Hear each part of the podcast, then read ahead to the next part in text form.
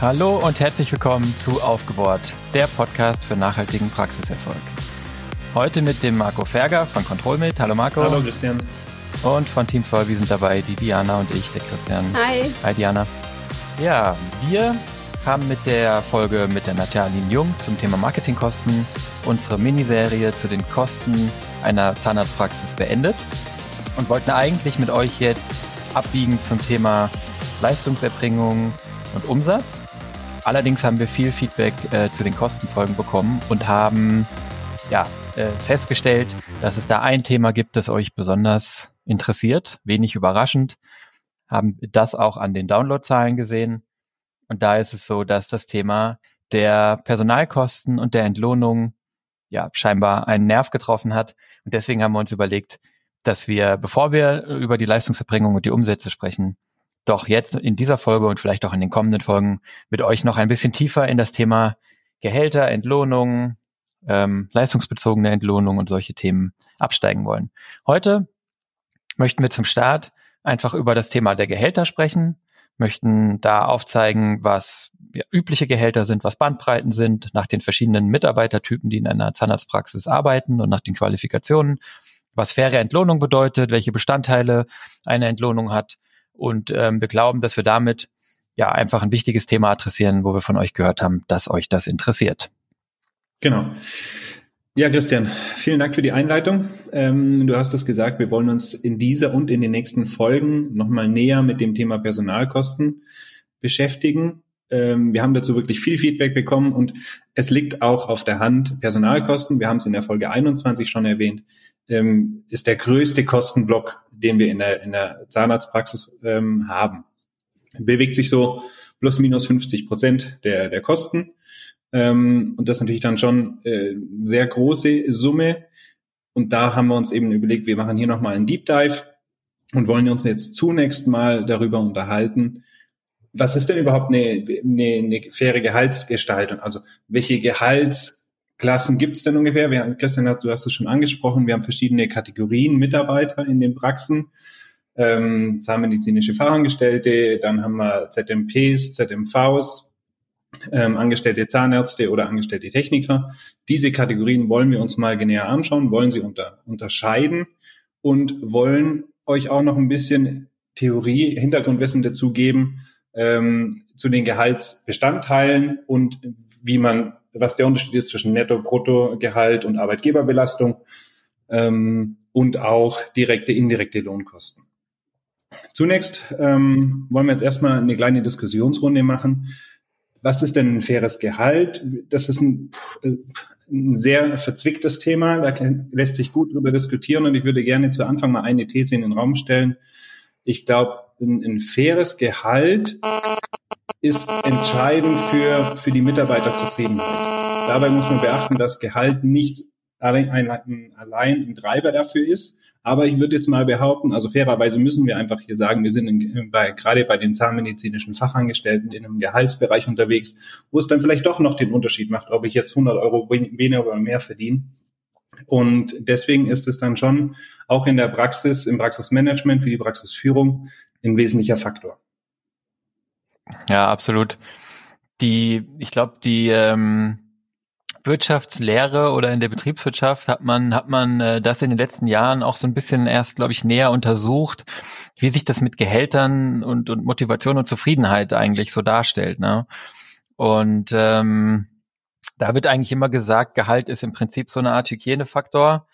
Also es ist einfach natürlich so, dass es ähm, ja, dass es einfach einen Mitarbeiter sehr unzufrieden macht, wenn wenn er oder sie nicht das verdient, was was er oder sie glaubt, wert zu sein oder beizutragen. Also das ist, glaube ich, ähm, auf jeden Fall kein kein lineares Verhältnis, wo sozusagen der Mitarbeiter mit zunehmendem Gehalt zufriedener wird, sondern einfach, wenn Mitarbeiter ein Gehalt angeboten bekommen oder über Zeit beziehen, wo sie sagen, das entspricht nicht dem, was ich hier zum Beispiel in der Praxis einbringe, was ich tue, was ich an Umsatz mache oder was ich an Zeit und Herzblut investiere oder auch einfach nicht dem, was ich wert bin, was ich vielleicht woanders verdienen könnte, dann sind das einfach Faktoren, die sehr, sehr unzufrieden machen. Und das ist ein Bereich, in dem man sich auf gar keinen Fall aufhalten darf. Und da haben wir auch äh, in der Folge 21 schon drüber gesprochen. ähm, ja, dass es auch einfach äh, wichtig ist, dass ich, dass ich eben Gehälter habe, die auch gute Mitarbeiter anziehen. Ja, denn das eine ist, wenn meine Mitarbeiter, die ich hier habe, unzufrieden sind, weil das Gehalt zu niedrig ist. Das andere ist, wenn ich dann ja keine guten Mitarbeiter anziehen kann und dann mit dem niedrigen Gehalt, das ich vielleicht anbiete, schlechte Mitarbeiter anlocke. Mhm. Ja, nämlich die, die für dieses Geld bereit sind, bei mir zu arbeiten. Nach oben betrachtet ist es halt einfach so, dass natürlich jeder Mitarbeiter, jeder Mensch mehr verdienen will.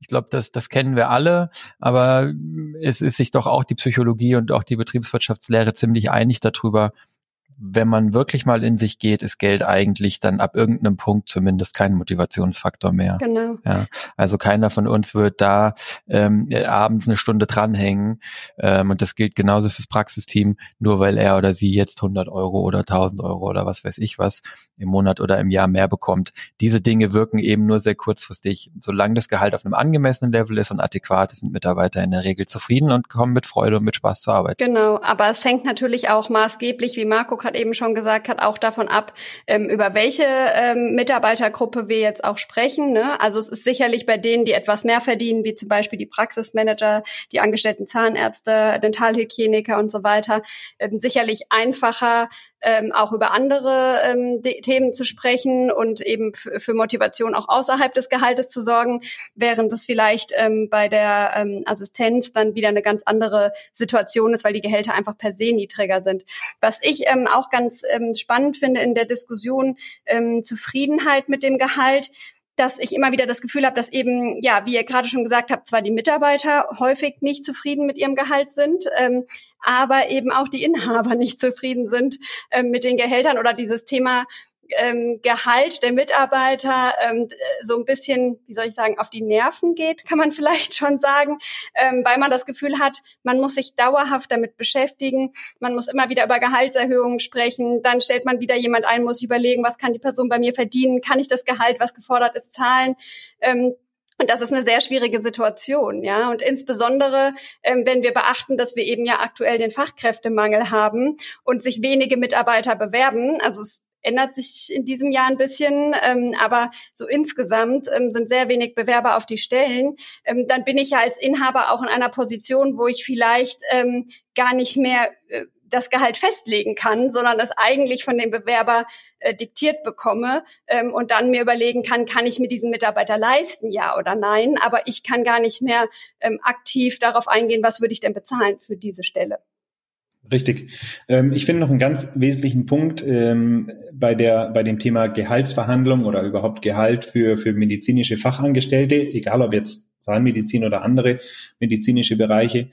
Äh, ich glaube, was so die Einflussfaktoren sind und weshalb das alles ein bisschen schwierig ist, ist ja die Vergütungsmöglichkeiten oder die Einnahmemöglichkeiten für Ärzte genau, und Zahnärzte sind ja eigentlich gesetzlich geregelt. Das heißt, ich habe da nicht so einen wahnsinnig großen Spielraum. Was natürlich auch heißt, ich kann jetzt nicht jedes beliebige Gehalt an meine Mitarbeiter zahlen, weil ich einfach von meiner Einnahmenseite her schon schon relativ limitiert bin. Da habe ich nicht den Spielraum, wie ich jetzt auf einem, auf einem äh, anderen freien Markt bei der Industrie zum Beispiel habe. Da kann ich meine Preise mehr oder weniger ein bisschen freier setzen, als ich das kann eben in der, in der Zahnarztpraxis. Und das ist sicherlich ein Faktor, der hier eine Rolle spielt, warum ich da jetzt nicht plötzlich einer, ähm, äh, einer, einer Assistenzkraft ähm, 5000 Euro brutto im Monat zahlen kann. Das ist halt einfach so der Punkt. Und ähm, dann kommt noch ein weiterer Faktor hinzu. Du hast es angesprochen, Diana, die Gehälter bei gerade ähm, Prophylaxekräfte, Dentalhygienikerinnen, Angestellten Zahnärzten oder sagen wir generell angestellten Leistungserbringern ist insofern vielleicht anders zu betrachten als von Assistenzkräften, weil diese angestellten Leistungserbringer, wie der Name schon sagt, die erbringen Leistungen und damit erzeugen sie Umsatz. Das kann ich wiederum verwerten in die, in die Gehaltszahlung, was bei der Assistenz einfach ein bisschen schwieriger ist in dem Moment.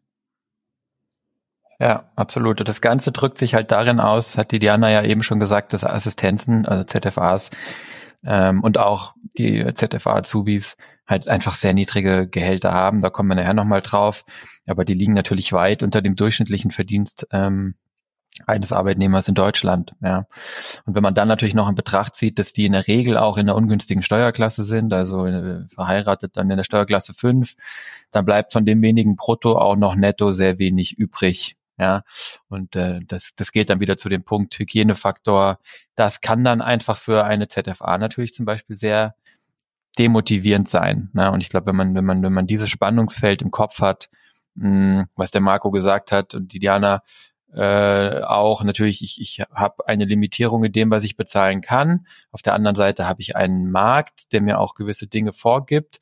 Und ich habe eben in meiner Praxis verschiedene Arten von Mitarbeitern. Die einen, die ich am Umsatz beteilige, aber auch die anderen, die einfach ein sehr, sehr schlechtes Gehalt haben. Ähm, wenn man dieses Spannungsfeld im Kopf hat, ich glaube, dann ist man schon ähm, relativ reflektiert unterwegs, wenn man sich über das Thema Gehalt Gedanken macht, mal so als Ausgangsbasis, ja. Und ich glaube, wichtig, was wir ja wirklich auch schon festgehalten haben, ist mir echt wichtig, das nochmal zu sagen. Wir reden jetzt hier über pure nackte Zahlen und auch im weiteren Verlauf, ja. Man darf das nie vergessen, dass dahinter Menschen stehen und dass ein gutes Team immer auch gut bezahlt sein muss. Und wir kennen keine Praxis, glaube ich, Diana, äh, aus unserer Beratung, die mit, mit irgendwelchen Hungerlöhnen so richtig erfolgreich ist, sondern eigentlich ist meistens das Gegenteil der Fall. Und das ist ein bisschen unintuitiv, weil eben gute Gehälter nicht zu einer hohen zu einer zu hohen äh, Personalkostenkennzahl führen, sondern im Gegenteil gute Gehälter für ein sehr gutes Team, das dann sehr effizient arbeitet, eigentlich dann eine gute Personalkostenkennzahl geben kann. Ja. Absolut. Also in der Regel kommt in der Analyse nicht raus, äh, wenn die Personalkosten zu hoch sind, dass eben zu viel gezahlt wird, sondern es geht eher darum, habe ich die richtigen Mitarbeiter an der richtigen Stelle eingesetzt. Ähm, und ähm, da wären wir wieder beim Thema Auslastung. Das haben wir eben schon in der Folge ähm, Personalkosten besprochen, dass ich eben gucken muss, dass meine Mitarbeiter richtig eingesetzt sind. Also die Höhe des Gehaltes ist da in der Regel nicht ausschlaggebend. Klar gibt es da Unterschiede ähm, in den Praxen, wie gut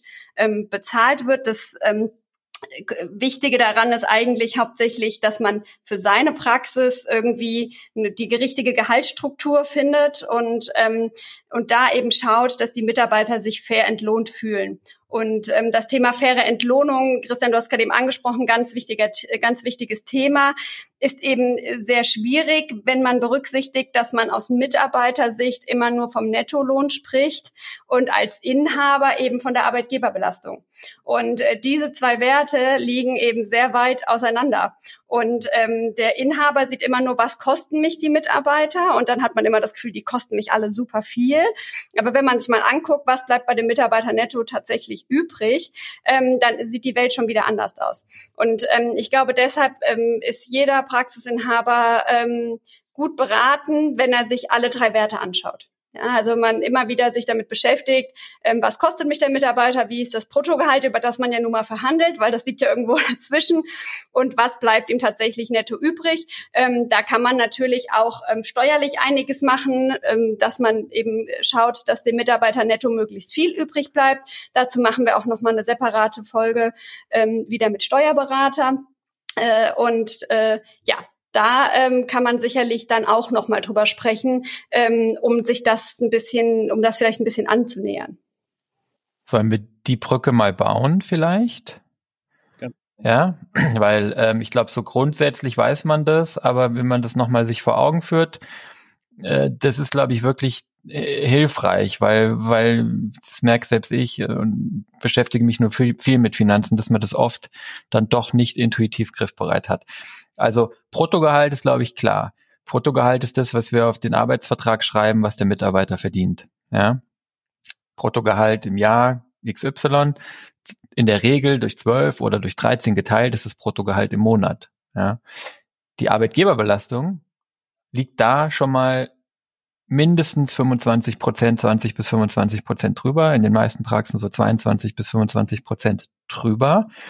Und das kommt daher, dass wir natürlich auf das Bruttogehalt Arbeitgeberanteile zur Sozialversicherung bezahlen. Also zur gesetzlichen Krankenversicherung, wenn der Mitarbeiter gesetzlich versichert ist oder eben zu seiner privaten in gleicher Höhe, zur Arbeitslosenversicherung, zur Pflegeversicherung, zur gesetzlichen Unfallversicherung und dann natürlich die Umlagen eins, zwei und drei, ja, je nachdem, ob das für den Mitarbeiter zutrifft, welche Wahl ich da getroffen habe, sind das eben auch nochmal ein bis vier Prozent. Ähm, und in Summe, oder ein bis fünf Prozent muss man, glaube ich, fast sagen. Und dann kommt man, wenn man das alles zusammenrechnet, auf 25 Prozent, die ich als Arbeitgeber nochmal oben drauf zahle, bis zu 25 Prozent auf das Bruttogehalt. Ähm, und dann habe ich schon die Arbeitgeberkosten. So da reden wir noch nicht davon, oder die Arbeitgeberbelastung.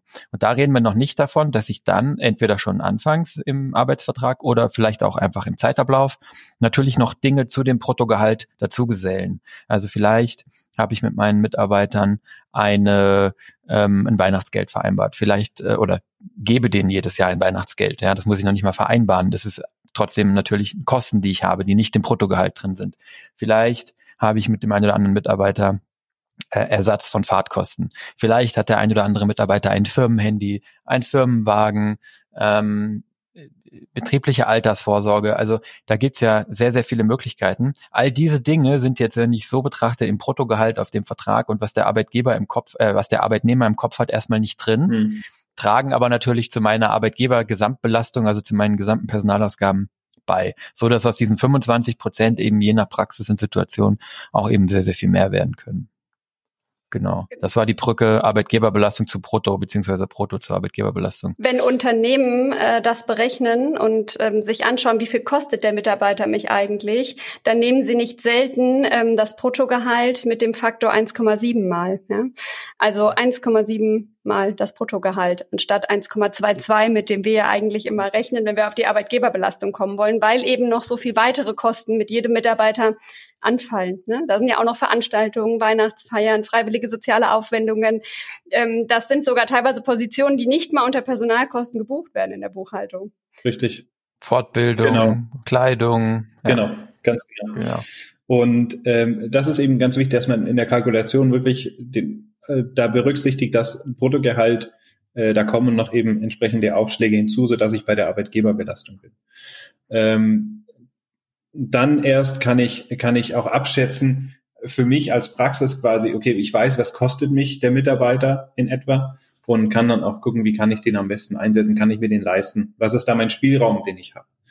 Ähm, und dann natürlich noch für die Mitarbeiter wichtig ist der Unterschied zwischen Brutto- und Nettogehalt. Also Bruttogehalt ist das eben, was vereinbart wurde. Nettogehalt ist eben entsprechend abzüglich der ganzen Sozialversicherungsleistung und der Lohnsteuer. Ähm, dieses Nettogehalt kann aber durch, Christian, du hast es schon erwähnt, durch freiwillige Zusatzleistungen aufgebessert werden. Ähm, zum Beispiel ähm, können vermögenswirksame Leistungen gezahlt werden, was häufig gemacht wird tatsächlich. Ähm, es können aber auch steuerfreie Zulagen gegeben werden, wie zum Beispiel Kindergartenzuschuss für, für ähm, Arbeitnehmer, die Kinder haben. Ähm, das kann man alles steuerfrei an den Mitarbeiter weitergeben. Das sind alles Steuerungselemente. Wir werden da aber nochmal in einer extra Folge, wo wir uns mit dem Marcel nochmal unterhalten, mit dem Steuerberater aus der, aus einer vorherigen Folge zur Mehrwertsteuer. Ähm, da werden wir nochmal über die Möglichkeiten diskutieren, die ich habe, zusätzlich zum normalen Gehalt weitere Anreize, finanzielle Anreize an die Mitarbeiter weiterzugeben. Ganz genau. Das heißt, die Brücke vom Brutto zum Netto, die geht, wie der Markus gesagt hat, minus die, äh, die Sozialabgaben. Das sind dann wieder die 25 Prozent, die der Arbeitnehmer trägt oder 20 bis 25 äh, Prozent. Und dann eben Steuern, was wir vorhin gesagt haben, gerade bei einem Praxisteam oft so, dass die in der schlechten Steuerklasse sind und relativ hohe Steuern auch auf sehr kleine Gehälter unter Umständen zahlen. Also das kann dann im Prinzip sein, dass das Netto eines Arbeitnehmers, sofern er kein Minijobber ist, äh, eines normalen Arbeitnehmers, irgendwo zwischen 70 äh, und vielleicht auch nur 50 Prozent ist von dem, was brutto vereinbart wurde.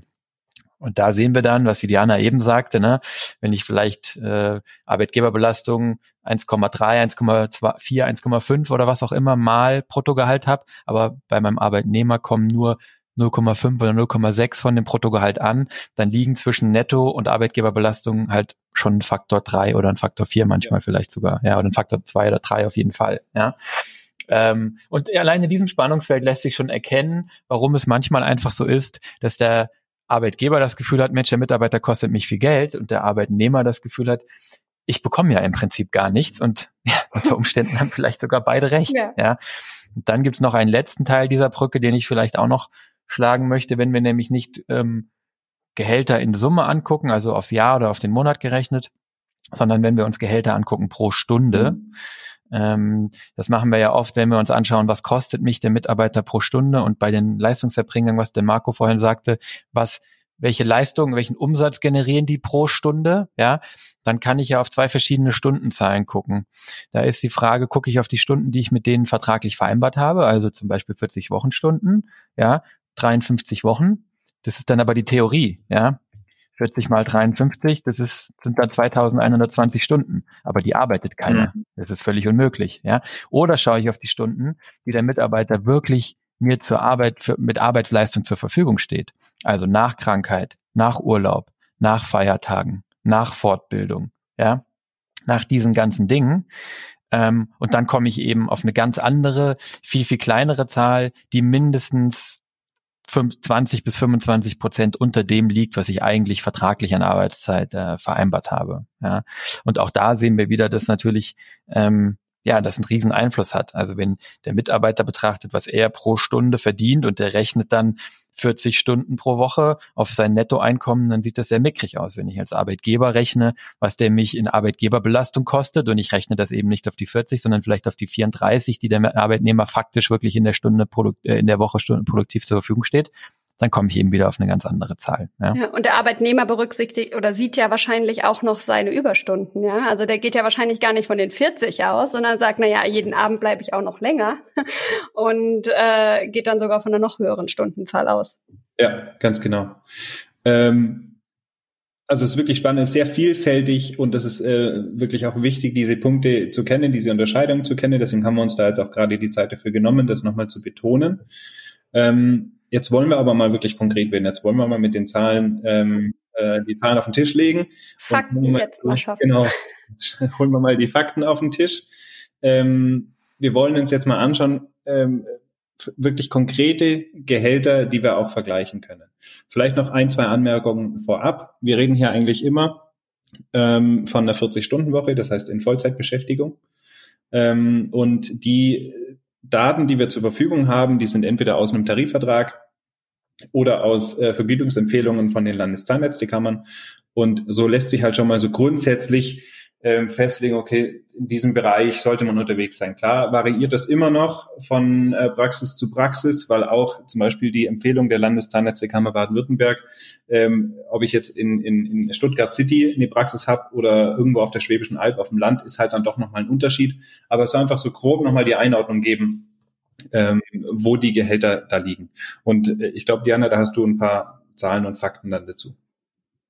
Ja, also ich glaube, wenn wir uns mit dem Thema Gehaltsbenchmark ähm, beschäftigen, dann sollten wir unbedingt ähm, erstmal nach Mitarbeitergruppen gehen. Also wir können jetzt nicht ähm, darüber sprechen, wie hoch sind denn jetzt die Gehälter in der Praxis. Dafür gibt es einfach zu viele verschiedene Tätigkeitsbereiche in der Praxis. Ja, wir haben uns jetzt ähm, für diesen Abschnitt des Gehaltsbenchmarks ähm, folgende Unterscheidungen äh, festgelegt. Das eine wäre, dass wir erstmal über die ähm, zahnmedizinische Fachangestellte sprechen. Ähm, das ist sicherlich eine Gruppe, die wirklich vergleichbar ist und über die es auch doch ähm, Daten ähm, auch äh, gibt. Also da sind Daten verfügbar, da gibt es Benchmarking-Daten.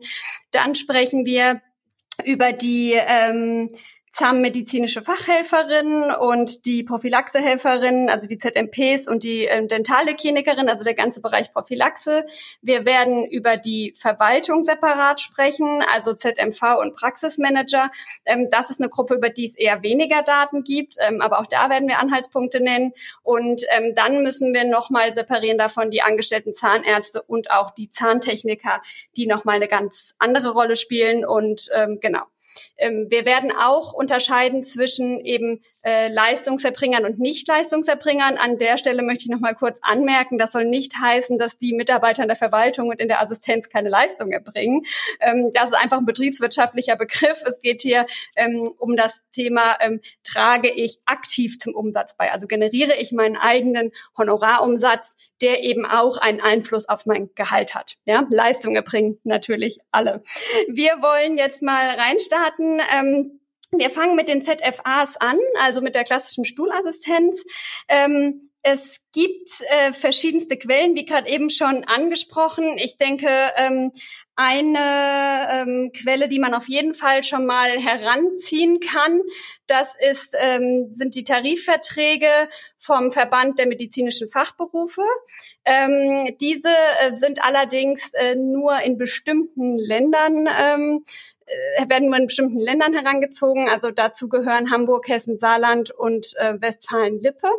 Und äh, ja, da werden eben bestimmte ähm, ja, Tarife vereinbart, die eben je nach Tätigkeitsgruppe dann ähm, unterschiedlich hoch sind. Und äh, dort gibt es eben die Tätigkeitsgruppen eins bis fünf und die ZFA, die steckt im Prinzip in den Tätigkeitsgruppen eins bis drei, ähm, je nachdem, wie viel Fortbildung sie denn ähm, besucht hat. Und in diesen Tarifverträgen, da liegt die Spanne so zwischen 2000 und 3100 Euro in etwa, je nachdem, wie viel Berufserfahrung die Mitarbeiterin hat und wie weit sie sich fortgebildet hat.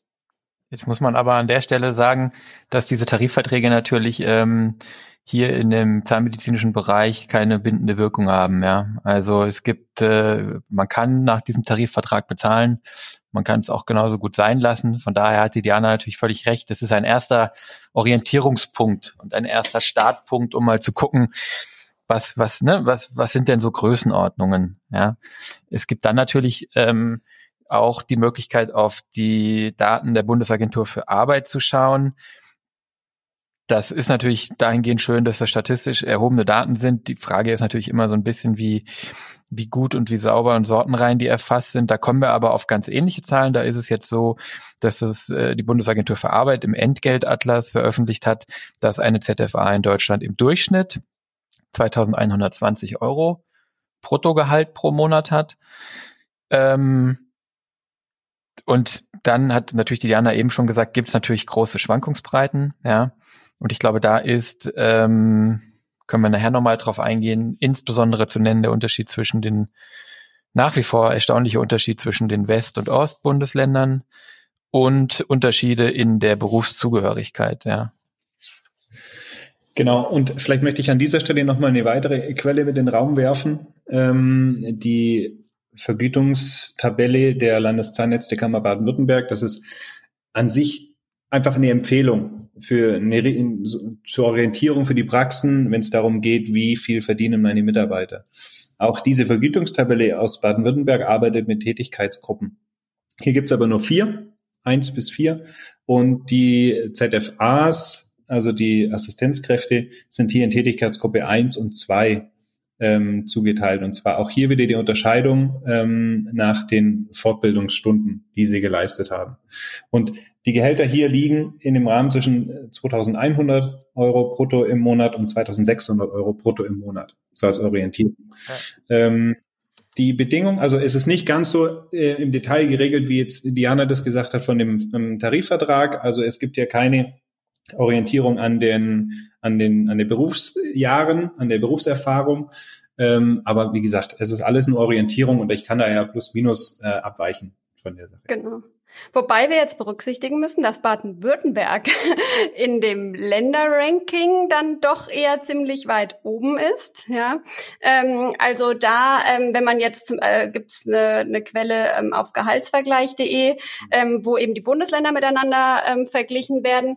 Und da ist die Spanne eben von, ich sag mal Thüringen und Mecklenburg-Vorpommern, wo es so 1800 im Durchschnitt sind, was dann doch also deutlich weniger ist als das, über das wir gerade eben gesprochen haben, bis hin eben zu Hessen und Baden-Württemberg und auch Hamburg. Das sind so die Spitzenbundesländer in den ähm, Gehältern an der Stelle, ähm, wo wir eben bis zu 2200, 2300, 2400 ähm, landen. Ja, also da sehen wir dann auch noch mal eine, eine große Spannbreite und wir sehen eben auch, dass in, in Ländern, die eben jetzt auch nicht in diesem Tarifvertrag sind, sicherlich dann am ehesten auch diese Unterschreitungen äh, stattfinden. Also da sind die Gehälter einfach noch mal ähm, deutlich niedriger als sie laut Tarifvertrag ähm, im ersten bis dritten Berufsjahr in der Tätigkeitsgruppe 1 wären, ja, wo wir ja schon bei 2000 Euro überhaupt erst starten. Und hier haben wir Bundesländer, die einen Durchschnitt über alle hinweg haben von 1700. Ja.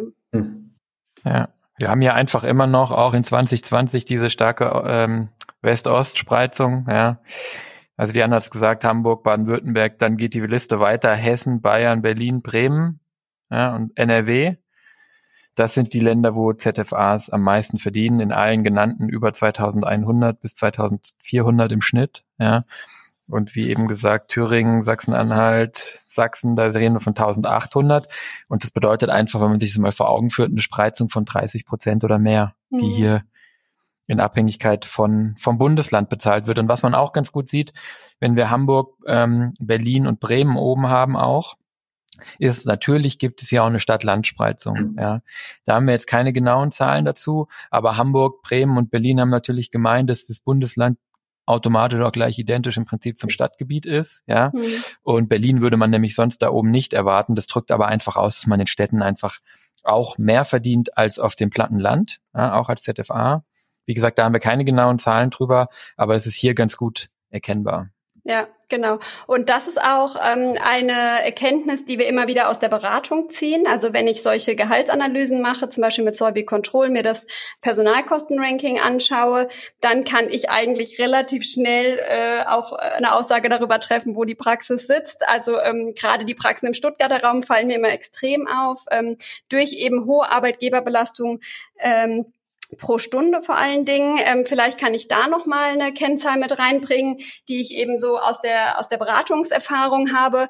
Ähm, da sehen wir einfach, dass wenn wir jetzt Achtung nicht über das Bruttogehalt sprechen, sondern darüber sprechen, was kostet mich der Mitarbeiter, ähm, dass wir dann bei den ähm, zahnmedizinischen Fachangestellten so zwischen 15 und 20 Euro pro Stunde liegen. Ja, ähm, das variiert sehr stark. Es gibt Praxen, da liegt das auch bei 13, 14 Euro. Ähm, das sind dann eben die eben genannten in den entsprechenden Bundesländern auf dem Land. Ja, wenn wir ähm, zum Beispiel über Stuttgart, Hamburg, Frankfurt sprechen, dann sind wir wahrscheinlich eher bei 18, 19 Euro oder 20 Euro pro Stunde Arbeitgeberbelastung. Ja. Ja, wenn man das aufs Bruttogehalt rechnet, das habe ich jetzt mal mit unserem Praxispanel gemacht, ähm, da habe ich jetzt ein durchschnittliches ZFA-Gehalt brutto von 2250 Euro in unserem Panel und da komme ich auf 13 Euro brutto. Ja, mhm. das passt zu dem, was du eben gesagt hast. Was hast du gesagt, Jana? 16 20, Euro. Ja.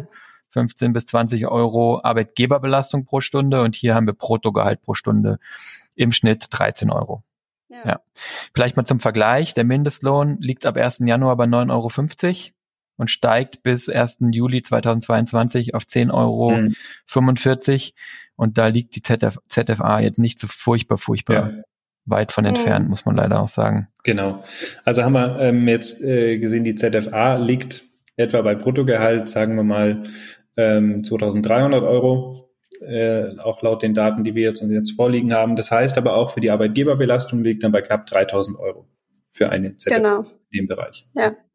Aber wir sehen auch, dass egal welche Quellen wir jetzt herangezogen haben, wir immer wieder ähm, uns ungefähr im selben Rahmen bewegen. Und ähm, das liegt eben auch daran, dass die ähm, zahnmedizinischen Fachangestellten doch aufgrund dieser vorliegenden Tarifverträge und Empfehlungen eine ziemlich äh, strukturierte ähm, Gehaltssituation haben. Ja, also da variiert das nicht so furchtbar stark, wie wir es gleich in den anderen Gruppen sehen werden. Also bei ähm, zum Beispiel ZMPs und Dentalleklinikerinnen gehen die Gehälter wesentlich stärker auseinander, als es hier der Fall ist. Und das bestätigt auch eine Kennzahl, die wir immer wieder ermitteln.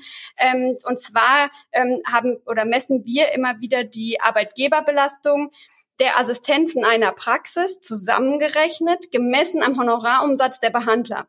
Hm. Also ich nehme alle Mitarbeiter, die eben in der Assistenz arbeiten, addiere deren Arbeitgeberbelastung und teile es durch den Honorarumsatz aller Behandler, also der Zahnärzte in der Praxis.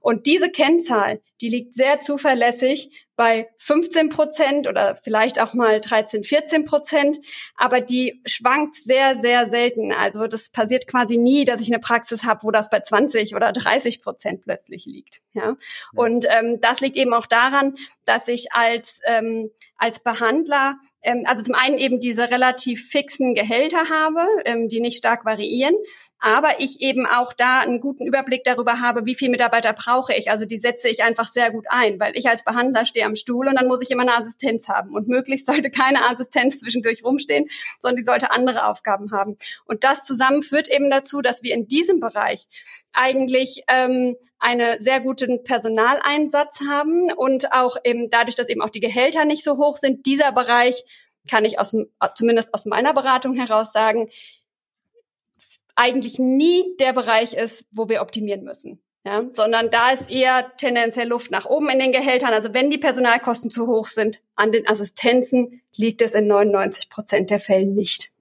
Ja, absolut. Ja. Die sind vielleicht noch zu dem Punkt von Marco eben natürlich auch deswegen im Gehalt etwas nach oben begrenzt, weil ähm, ja, weil man natürlich als ZFA leider auch keine gute Verhandlungsposition hat. Jetzt haben wir zum Glück noch einen Fachkräftemangel. Ja, das heißt, gute ZFAs haben eigentlich alle Praxen äh, das Problem, dass man die schwer kriegt. Aber insgesamt ist natürlich so, dass ein Umsatzerbringer natürlich immer eine stärkere Verhandlungsposition hat. Ja als jemand, der in der Praxis assistiert. Das ist leider so. Ja. Genau. Trotzdem sieht man, das habe ich mir nochmal angeschaut, in den letzten Jahren auch ein, äh, einen schönen Anstieg. Ja, also das heißt, ich meine, wenn wir alles zusammenfassen, kommen wir im Prinzip zu der Aussage, ZFAs verdienen, ja, ich sag mal Größenordnung 2,1 bis 2,3, wenn sie ein paar Jahre dabei sind, verdienen wahrscheinlich irgendwie 60 Prozent von dem, was ein deutsches Durchschnittsgehalt ist. Das liegt nämlich bei 4.000 Euro, verdienen äh, 30 Prozent mehr als der Mindestlohn. Ja, alles eigentlich nicht so super schön äh, aus Sicht der ZFA.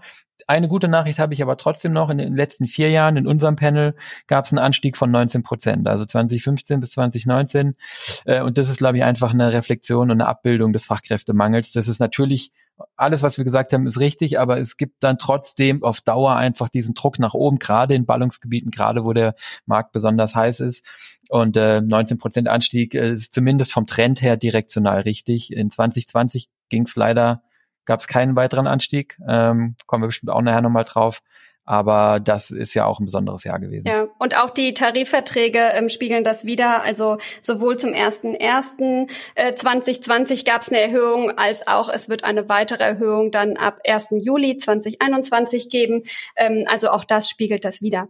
Ähm, ja, viele Mitarbeiterinnen oder Mitarbeiter in der Praxis entscheiden sich eben genau aus dem Grund, den wir gerade eben genannt haben, dass die Gehälter als zahnmedizinische Fachangestellte nicht so furchtbar hoch sind, dazu sich weiterzubilden ähm, und da klassischer Weg entweder in die Verwaltung oder eben in die Prophylaxe. Vielleicht ähm, beschäftigen wir uns jetzt, wenn ihr keine Punkte mehr zu diesem Thema habt, die ihr unbedingt noch loswerden wollt, ähm, als nächstes mit den Verwaltungsmitarbeitern, also mit der zahnmedizinischen Verwaltungshelferin oder Verwal äh, Verwaltungsassistentin äh, und mit den Praxismanagern.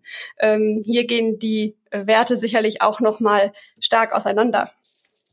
Ja, nachdem wir gerade eben festgehalten haben, dass die ZFA bei 2000 und ein paar hundert Euro liegt, sehen wir nach den Daten vom, von der Bundes von der Arbeitsagentur, dass wir für zahnmedizinische Verwaltungsassistentinnen im Schnitt bei 3.300 Euro liegen ja, Bruttogehalt. Das heißt, es sind doch schon mal schöne 50 Prozent mehr. Ja, aber die Diana hat schon gesagt, da geht die Bandbreite natürlich extrem nach oben. Ja, in unserem Sample ähm, von Praxen kommen wir auf eine ähnliche Zahl, da kommen wir auf 3.250 Euro. Auch hier ist stark ausgeprägt, dass es einen Anstieg gibt. Ja, der ist etwas, etwas schwächer, aber in den letzten vier Jahren sehen wir hier eine Steigerung von knappen 15 Prozent bei den Gehältern. Ähm, der, der ZMVs und Praxismanager und ähm, ja, 50 Prozent mehr als ZFA ist natürlich ein attraktiver Karriereweg für die, die das interessiert. Ja, ganz genau. Und ich, ich finde spannend, die Zahlen von der Arbeitsagentur jetzt auch zu sehen, weil im Vergleich dazu die LZK Baden-Württemberg gibt als Vergütungsempfehlung für diese Tätigkeitsgruppe an 2300 bis 3100 Euro brutto. Ähm, ja. Da sehen wir aber da auch daran, dass die tatsächliche Vergütung einfach das übersteigt. Ja. Und das ist, da sind wir wieder beim, beim Thema einfach mit der, mit der Nachfrage auf dem Markt. Äh, die, die, diese Fachkräfte haben entsprechend auch eine gute Verhandlungsposition und ähm, sind in der Regel über der, der Vergütungsempfehlung. Und ich glaube, beim Tarifvertrag, Diana, ist es das Gleiche, oder?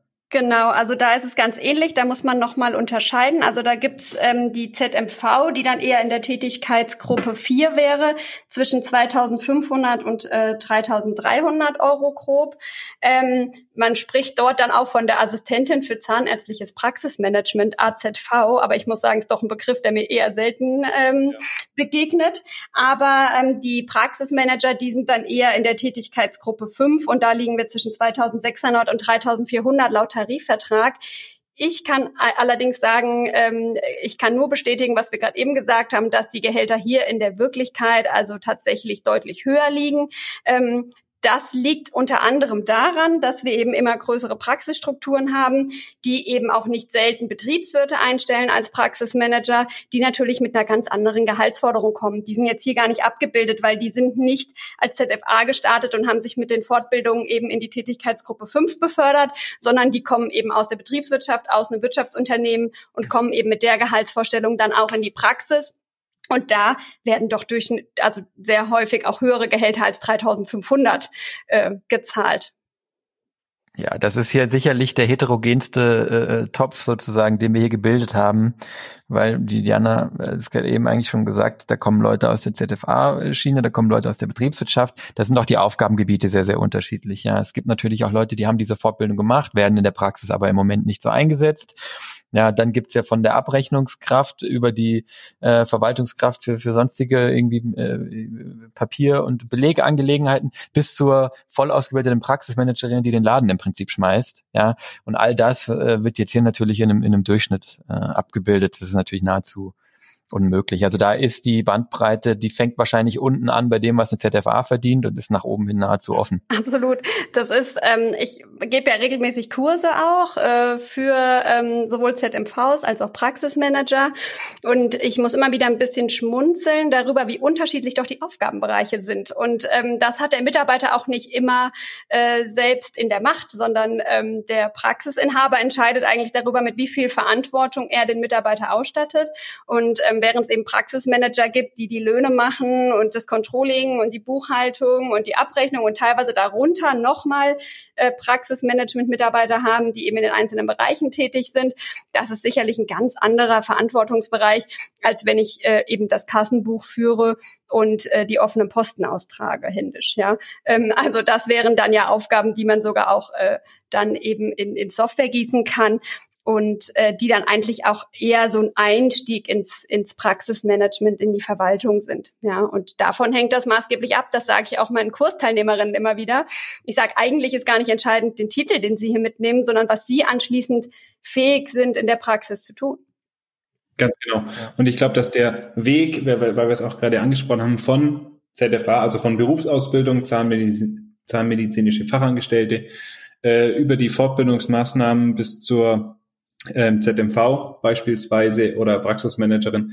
Ähm, wir machen ja dann nicht plötzlich einen Sprung von Tätigkeitsgruppe 1 auf Tätigkeitsgruppe 5, sondern wir wachsen ja eben letztendlich genau, wie, wie ihr auch gesagt habt, wir wachsen letztendlich auch an den, an den Aufgaben, die uns da zur Verfügung äh, oder die uns übertragen werden.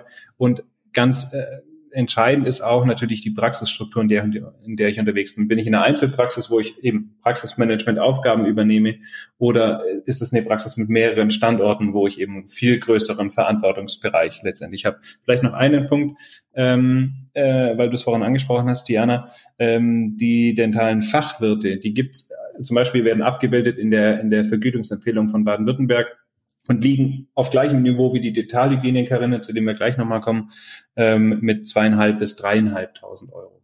Also auch mhm. da sieht man, das ist eine Empfehlung, aber in, in, in der realen Welt liegen die einfach schon ein ganzes Stück drüber. Ja, das ist, das ist tatsächlich auch äh, äh spannend, was du da ansprichst, nochmal, weil äh, wir auch hier sehen, das gilt für die ZFAs, und eben auch für alle, die hier in der Verwaltung, Verwaltung arbeiten, dass es eben auch einen sehr starken Zusammenhang gibt zwischen der Berufserfahrung und dem Gehalt. Und das finde ich hier überaus geprägt. Also man sieht bei ZFAs, dass sie so in den ersten Berufsjahren im Schnitt, im Bundesdurchschnitt so 50 bis 60 Euro pro Berufsjahr mehr kriegen. Ja, das sind ja schon quasi, ist ja quasi ein Automatismus von drei, vier, fünf Prozent. Ja, und hier in diesen Verwaltungstätigkeiten, da reden wir sogar von 70, 80, 100 Euro, die das im Schnitt pro Berufsjahr äh, Erfahrung nach oben geht. Ähm, später, so nach 10, 15, 20 Jahren, flacht das natürlich ab, ist klar, ja. Ähm, aber die Lernkurve ist natürlich am Anfang am steilsten und dann gehen diese Karriere natürlich ineinander über. Ja, und das hat auch damit zu tun, dass eine Verwaltungsmitarbeiterin oder eine Praxismanagerin, die schon sehr lange in einer Praxis tätig ist, quasi am Ende äh, fast unersetzbar wird. Also Absolut, die Position, ja. die ich mir ähm, über die Jahre in der Praxis erarbeite, ähm, die ist schon sehr, sehr gut. Und ähm, je mehr Aufgaben ich eben auch vom Inhaber übernehme, desto unersetzbarer äh, werde ich dann irgendwann auch. Ne? Und das ist auch immer wieder ein Thema, wenn ähm, langjährige Mitarbeiter, die eben dann vielleicht kurz vorm Ruhestand stehen oder eben auch noch nicht, aber dann eben äh, vielleicht jüngere Teammitglieder einarbeiten sollen. Das ist manchmal sehr, sehr schwierig, ähm, weil äh, zum einen die Prozesse vielleicht nie aktualisiert wurden und zum anderen es auch diesen Personen sehr schwer fällt, Dinge abzugeben, weil man einfach immer verantwortlich war für die Praxis. Die haben auch oft eine sehr hohe Loyalität der Praxis gegenüber. Also sie fühlen sich auch mit als Inhaber und haben auch diese Verantwortung. Und ähm, das ist auch gar nicht äh, so leicht, wenn man eben aus der Position ähm, einer ZF FA äh, dann eben in die Verwaltung kommt und dann vielleicht irgendwann das Praxismanagement macht, weil man auch diesen Wechsel von der Arbeitnehmer zur Arbeitgebersicht irgendwann vollzieht. Ne? Und das ist für mich auch ehrlich gesagt nochmal in der Regel jetzt der Unterschied zwischen ich bin normale Verwaltungsmitarbeiterin und mache Abrechnung und Kasse oder ich mache das Praxismanagement und mache Buchhaltung und Controlling und bin auch verantwortlich für das, was hier läuft. Ja, Ganz gut. Ähm, vielleicht kann ich noch mal zwei, drei Kennzahlen aus der Beratung mit reingeben, ähm, die ich gerade eben auch genannt habe. Das eine wäre ähm, noch mal die Arbeitgeberbelastung pro Stunde und die variiert, variiert hier wirklich sehr stark.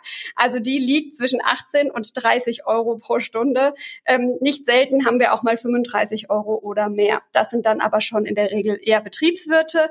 Ähm, man muss natürlich auch äh, das ein bisschen relativieren. Nicht selten ist es auch der Ehepartner, der hier das Praxismanagement übernimmt. Ähm, da ist natürlich auch die Frage, wie die Vergütung gewählt wurde. Ähm, und wenn wir das Ganze nochmal ins Verhältnis zum Umsatz bringen wollen, dann können wir das hier natürlich nicht auf Mitarbeiterebene machen in der Verwaltung. Aber ähm, wir können uns anschauen, wie viel kosten mich die Verwaltungsmitarbeiter gemessen an meinem Gesamtumsatz, meiner Praxisleistung, also Gesamtumsatz minus Fremdlabor. Ja, das heißt, ich addiere wieder wieder die Arbeitgeberbelastung aller Verwaltungsmitarbeiter und teile es durch den Umsatz minus Fremdlaborkosten. Und da liegen wir in der Regel zwischen sechs und acht Prozent. Mhm. So, jetzt ähm, kommt es natürlich sehr drauf an. In großen Strukturen haben wir hier nicht selten zehn Prozent oder mehr.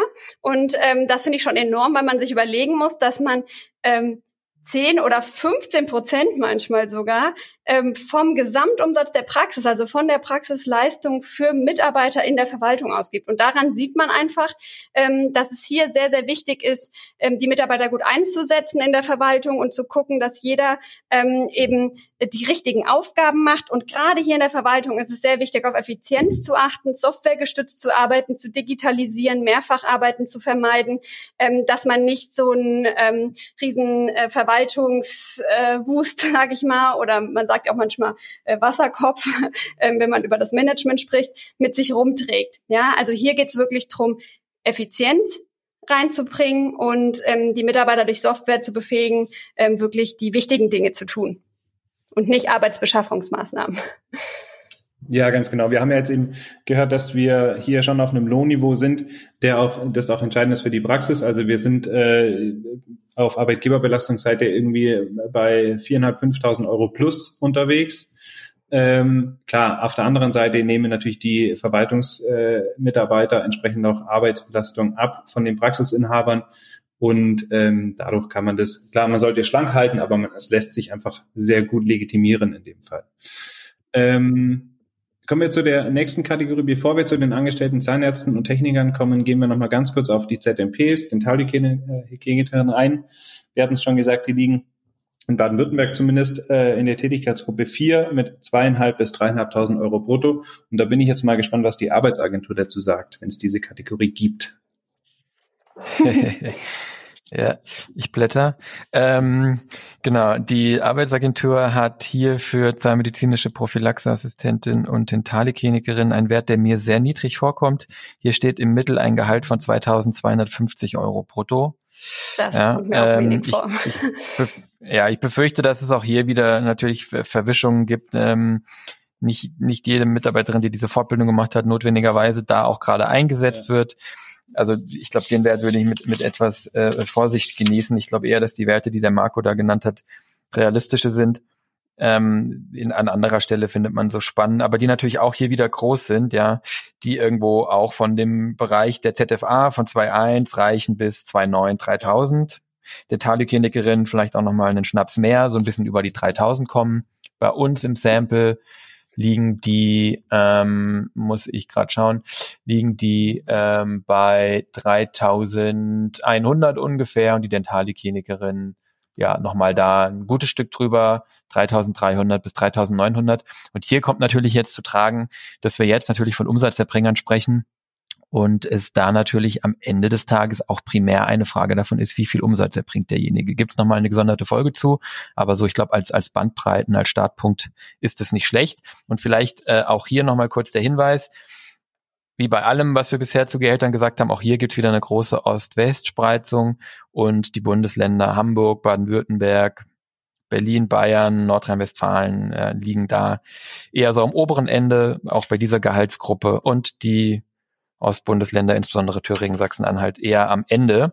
Und auch hier sind es ungefähr so 30 Prozent, die zwischen den ja, den Bundesländern mit den höchsten Gehältern und denen mit den niedrigsten eben liegen und so 15 Prozent im Schnitt zwischen Ost und West. Ja. Ähm, in den Tarifverträgen ähm, ist das übrigens entsprechend der ähm, ZMV beziehungsweise der Praxismanager, also die ähm, ZMF, die zahnmedizinische Fachhelferin und die ähm, ZMP, die werden ähm, so entlohnt wie quasi eine ZMV und die Dentalhygieniker sowie ein Praxismanager, also Tätigkeitsgruppe 5. Und in der Tätigkeitsgruppe 5, da liegt das Maximum bei 3.470 Euro, also knapp 3.500 Euro. Ähm, auch ich erlebe, dass das, das regelmäßig drüber liegt. Ähm, in unserem Sample und auch in unseren Beratungsleistungen ähm, kann es natürlich sein, dass wir ja durchaus auch mal eher vielleicht größere Einheiten haben, wo die mehr Verantwortung dann auch übernehmen, also wo wir wirklich über Praxismanager reden äh, und eben hier über Dentalhygienikerinnen, die eben die gesamte äh, Prophylaxeabteilung managen. Und ähm, wenn ich eben mehr Verantwortung habe, klar, dann ähm, muss ich auch mehr verdienen. Was ich noch beobachtet habe in meiner Beratung ist, dass äh, gerade in der Prophylaxe die Gehälter ähm, ansteigen im Laufe der Zeit, also eine, einen sehr starken Anstieg haben mit der Berufserfahrung. Ähm, das liegt äh, sicherlich daran, dass man eben Leistungserbringer ist und ähm, dann eben auch ja jedes Jahr wieder darüber sprechen möchte, wie viel Umsatz man denn generiert und was man als Gehalt bekommen kann. Nicht selten kommt dann irgendwann eine Umsatzbeteiligung noch obendrauf und so steigt das eben sukzessive an. Ich bringe manchmal den Scherz, dass ich sage, ich kann an unserer Gehaltsanalyse sehen, wie alt die Prophylaxe-Mitarbeiterin ist. Ähm, denn das Problem in den Stundensätzen ist wiederum, dass ich ähm, fixe Preise habe in der Regel. Ja, also klar steigen auch die Preise ähm, für die Zahnreinigung in der Praxis an oder also eben im gesamten Prophylaxebereich ähm, über die Jahre, aber wir haben eigentlich relativ fixe Preise und zwar egal, ob eine äh, jüngere Mitarbeiterin, die vielleicht noch nicht so viel Berufserfahrung das erbringt oder eben eine Kollegin, die mehr Berufserfahrung hat. Wo es sich unterscheidet, ist natürlich die Art der äh, Fortbildung und den Grad, den man erreicht hat, weil man natürlich als ZMP oder dann eben auch als Dentalhygienikerin ähm, Leistungen erbringen kann und darf, die man eben ähm, nicht erbringen darf, wenn man die entsprechende Ausbildung nicht hat. Und da kommt natürlich dann auch ein höherer Umsatz her ähm, und dann äh, lohnt sich das auch wieder. Ne? Und dann ist natürlich auch einfach ein höheres Gehalt zu bezahlen. Genau. Äh, von dem her sind so letztendlich ZMPs, Dentalhygienikerinnen so in dem ohne zahnmedizinisches Studium so die, die äh, Mitarbeiterkategorien, die einfach vom Gehaltsniveau am höchsten sind. Ja. Mit, zusammen mit den mhm. Verwaltungskräften und den Praxismanagerinnen. Ja, und wir werden ja auch in einer der nächsten Folgen nochmal detaillierter darüber reden, wie das mit den Umsatzbeteiligungen läuft. Aber ähm, wenn man jetzt hier einfach nochmal auch anschaut, was die Diana eben sagte, dass es dann eben stark nach oben gehen kann. Wir haben vorhin gesagt, die ZFA zum Beispiel 13 Euro brutto pro Stunde laut Arbeitsvertrag. Sind wir jetzt hier bei der Dentalhygieikerin zum Beispiel in unserem Sample bei ungefähr 21 Euro brutto pro Stunde nach dem, was an Stunden und an Bruttogehalt eben im Arbeitsvertrag steht.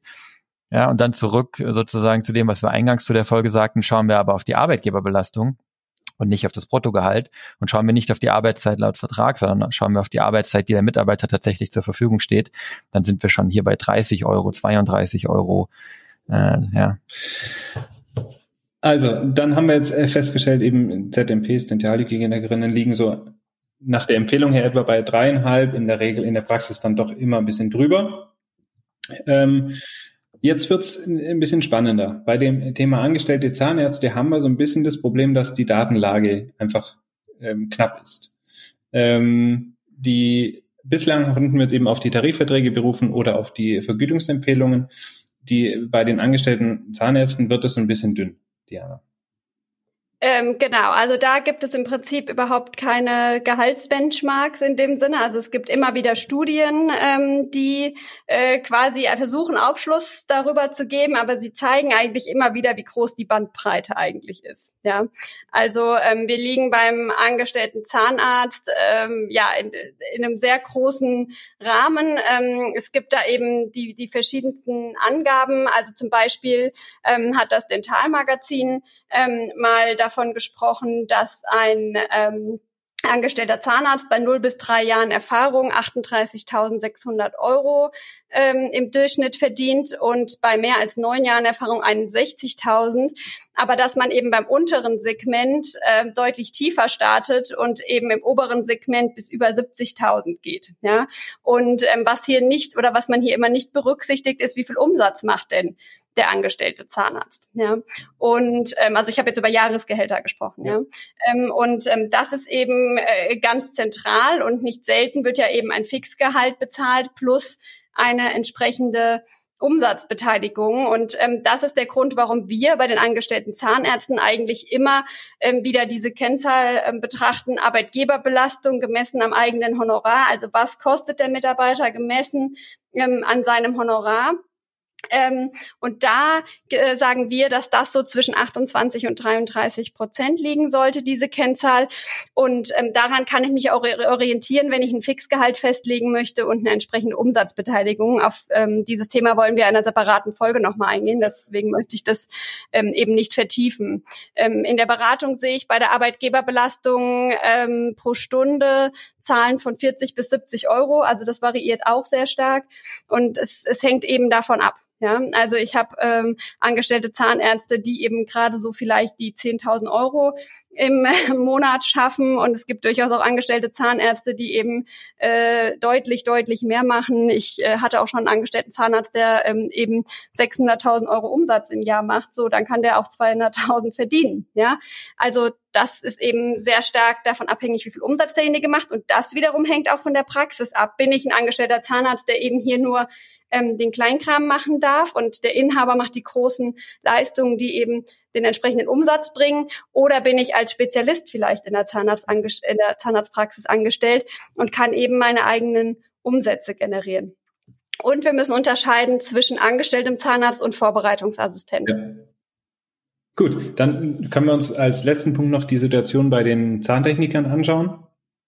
Ähm, einige Praxen haben dann doch äh, einen oder mehrere Zahntechniker im Eigenlabor.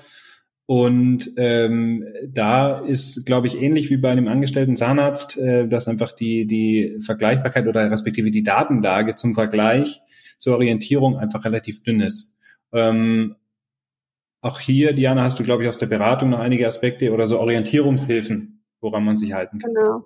Ja, also genau wie du sagst, ähm, egal auf welche Plattform man geht, äh, findet man hier äh, Gehälter, also zum Beispiel auf gehaltsvergleich.de oder gehalt.de, da wird so zwischen 1800 und 2900 Euro ähm, Gehalt angegeben. Ähm, das ist jetzt erstens eine große Bandbreite und äh, zweitens auch, glaube ich, ähm, eher niedrig äh, angesetzt.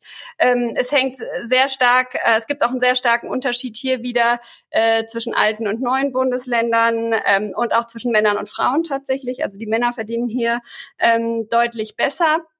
Ähm, was man aber auf jeden Fall sagen kann, ähm, dass die Entlohnung der ähm, Zahntechniker eigentlich ja auch wieder äh, im Prinzip umsatzabhängig betrachtet mhm. werden könnte. Ja, wobei hier der Zahntechniker ja davon abhängig ist, wie viel ähm, Leistung ihm der entsprechende Zahnarzt bringt. Ja, und äh, so sehen wir eben Praxen, die eben zum Beispiel Mehrbehandlerpraxen sind und die es schaffen, ihre Zahntechniker super auszulasten. Ähm, und die können dann natürlich auch mehr zahlen, als wenn ich jetzt versuche, als Einzelpraxis mir einen Zahntechniker äh, zu leisten und den aber nicht richtig ausgelastet kriege. Ja, mhm. und ähm, hier sagen wir eben auch, dass die Arbeitgeberbelastung zwischen ähm, 30 und 35 Prozent liegen sollte. Ähm, so ist es übrigens auch bei den Prophylaxekräften. Also hier ist es ein bisschen höher als bei den angestellten Zahnärzten.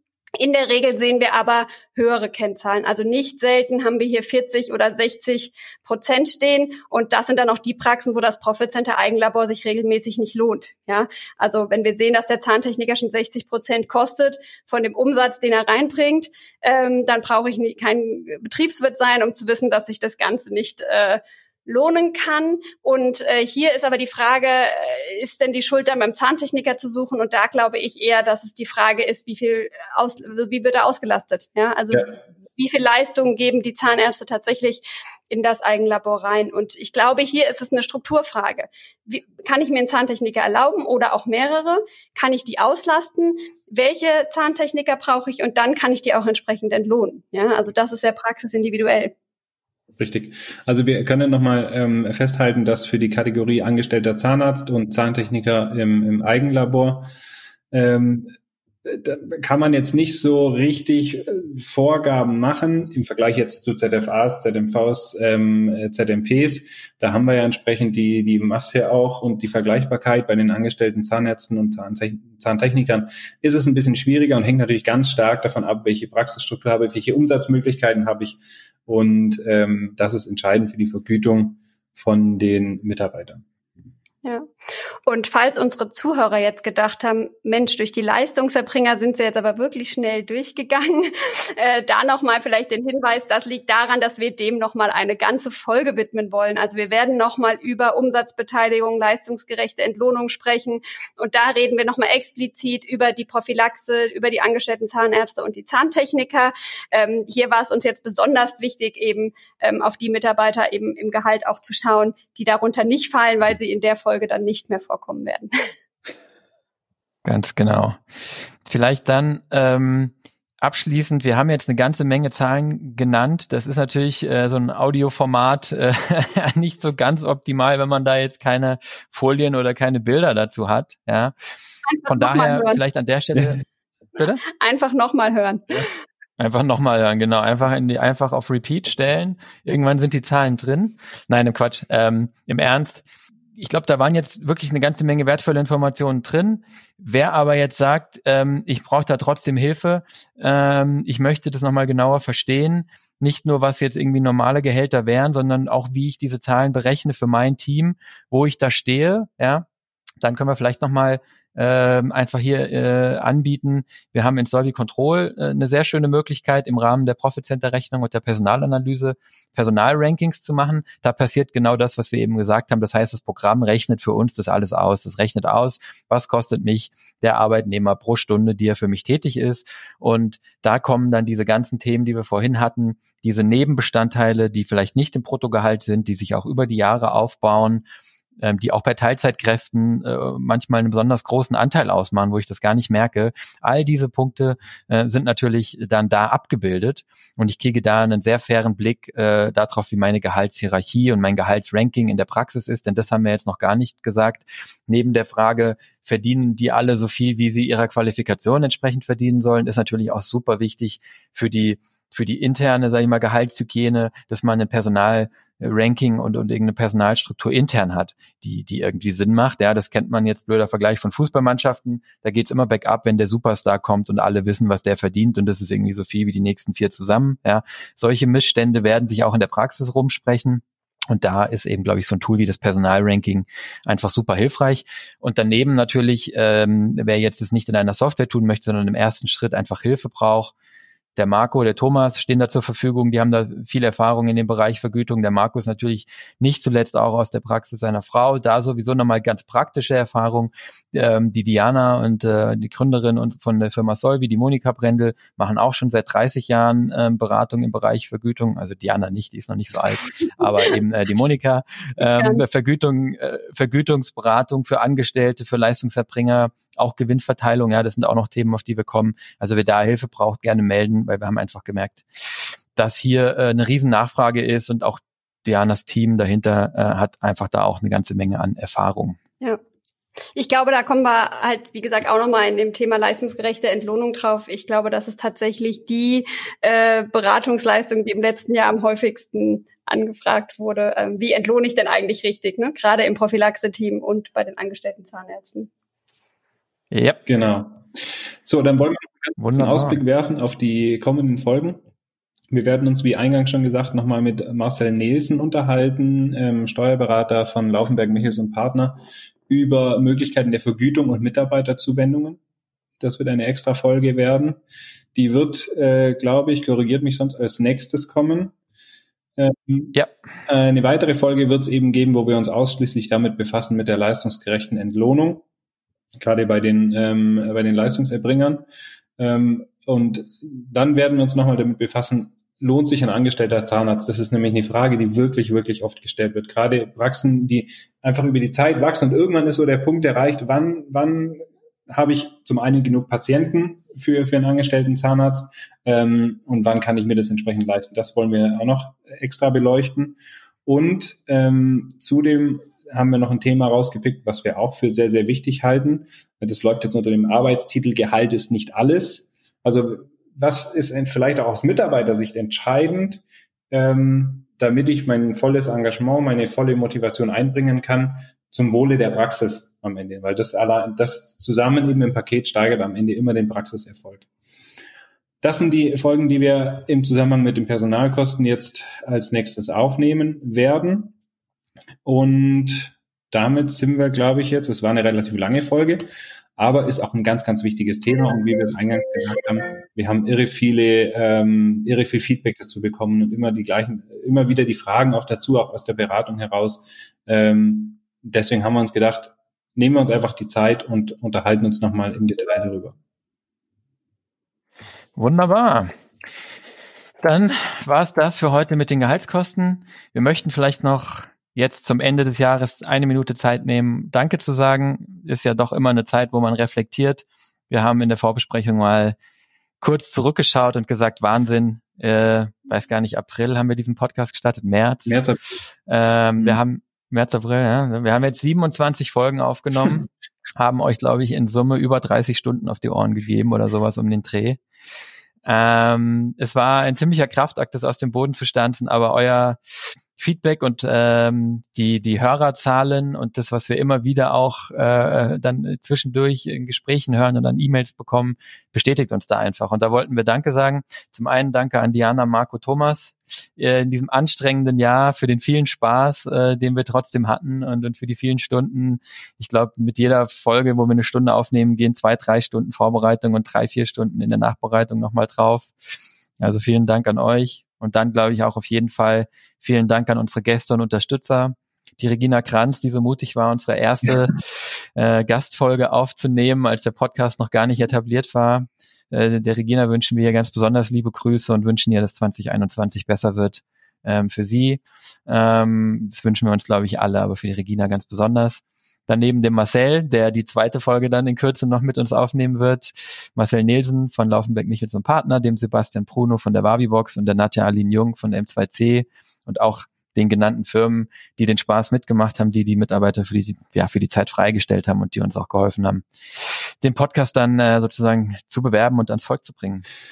Ganz genau. Ähm, also auch aus unserer äh, Warte nochmal, aber Christian hat ja für uns alle gesprochen. Nochmal wirklich äh, vielen Dank für, für das fleißige Hören unserer Folgen. Ich muss immer wieder drüber schmunzeln, weil wir im Frühjahr tatsächlich zusammengesessen sind. Ich weiß nicht mehr, ob es Januar oder Februar war.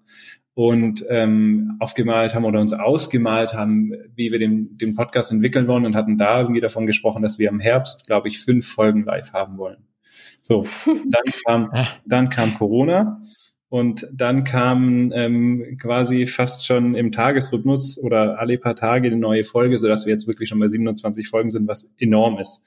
Ähm, wir merken einfach, mir, uns macht das irrsinnig viel Spaß, äh, den Podcast für euch aufzunehmen. Wir kriegen auch da, wir können auch viel rausziehen aus den, aus den Rückmeldungen, die wir da bekommen, ähm, sei es direkt oder eben äh, über unsere Beratungsleistung, wo wir in den Praxen einfach auch sind. Und äh, von dem her, ja, macht, macht irrsinnig viel Spaß. Und wir freuen uns auf viele, viele weitere Folgen, die wir, die wir gerne nochmal aufnehmen können. Ja, ich kann mich meinen Vorrednern nur anschließen. Auch mir hat super viel Spaß gemacht. Äh, vielleicht noch eine Ergänzung. Äh, vielen Dank auch noch an dich, Christian, äh, für die Betreuung der ganzen äh, Technik. Ähm, du hast dir gerade am Anfang sehr viel Gedanken gemacht, wie wir das überhaupt aufsetzen können, ähm, dass wir hier eine, eine, gute Qualität am Ende auch äh, liefern und da sehr viel Stunden und sehr viel Zeit reingesteckt. Und äh, an euch beide, Christian und Marco, natürlich auch ein herzliches Dankeschön fürs Schneiden. Ähm, das war am Anfang sicherlich mehr Arbeit als jetzt. Ähm, am Anfang waren die Folgen dann doch etwas holpriger. Mittlerweile schaffen wir hier und da auch mal einen One-Taker. ähm, und äh, jetzt haben wir das ja nach draußen gegeben. Ich denke, da seid ihr auch äh, dankbar für. Absolut. An der Stelle ähm, einen ganz lieben Dank an die liebe Christina Tietke von der Podcast-Agentur Hamburg, die unsere Folgen ab jetzt schneidet. Da freuen uns, äh, freuen sich der Marco und ich wirklich sehr, weil das nochmal drei Stunden im Schnitt und spart. Und ein letzter Dank an die, Lie an die liebe Lisa Bauer, die uns geholfen hat bei der Findung des Namens und bei dem, ja, die das wunderbare Logo für unseren Podcast kreiert hat, die unsere Social Media Accounts betreut und ähm, jede Folge an euch teilt und mit euch kommuniziert. Ähm, auch ohne die Lisa wäre der Podcast, glaube ich, nicht so groß und so erfolgreich geworden, wie er jetzt ist. Aber ich glaube, damit genug. Das größte Dankeschön an unsere Zuhörer. Der Marco hat schon gesagt, ihr habt in Summe 10.000 Stunden oder sowas um den Dreh uns zugehört. Das ist ein Wahnsinnszuspruch, den wir wirklich nicht gedacht haben. Wir hatten schon gehofft, dass wir damit Erfolg haben können, aber das lief wirklich toll. Und ähm, nichtsdestotrotz freuen wir uns natürlich, wenn ihr es weiter erzählt. Je mehr ähm, eurer Kollegen uns zuhören, desto mehr Spaß macht uns das und desto mehr Bestätigung gibt uns das. Also erzählt gerne weiter, dass es den Podcast gibt. Wenn er euch gefällt, bewertet ihn wirklich gerne bei, bei Apple iTunes in, oder bei Apple Podcasts, auf Spotify oder wo auch immer man Podcast bewerben kann. Wir lesen diese Bewertungen, freuen uns darüber und das führt auch dazu, wenn wir fünf Sterne haben, dass wir gefunden werden. Als allerletztes würde mich echt noch interessieren von den 27 Folgen, welche für euch die, die besten waren, die spannendsten. Ich weiß nicht, Diana, Marco, wenn ich euch jetzt spontan auf den Topf setze, habt ihr eine Folge, die ihr besonders gut fandet? Alle. das ist sehr schwer, wirklich alle, ja. Aber ich habe es ja schon gesagt, meine Lieblingsthemen sind äh, immer die Liquidität und am Ende auch Personal und Entlohnung. Insofern eine super Schlussfolge für dieses Jahr. Ja. Also auch ich will jetzt da auch keine einzige einzelne Folge rauspicken. Ich fand tatsächlich ähm, alle Folgen mit den Gästen sehr spannend, weil es einfach auch nochmal eine ganz andere Perspektive mit reingebracht hat. Ähm, und von dem her sind das für mich auch so, glaube ich, die Folgen, die wo bei mir so in der Hitlist äh, relativ weit oben stehen. Perfekt.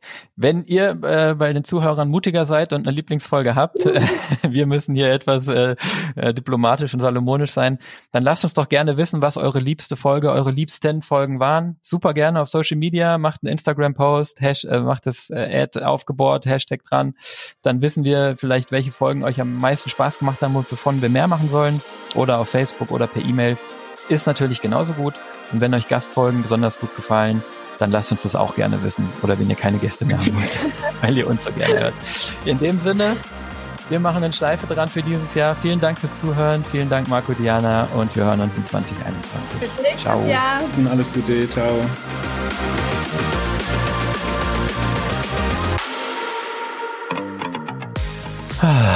Okay.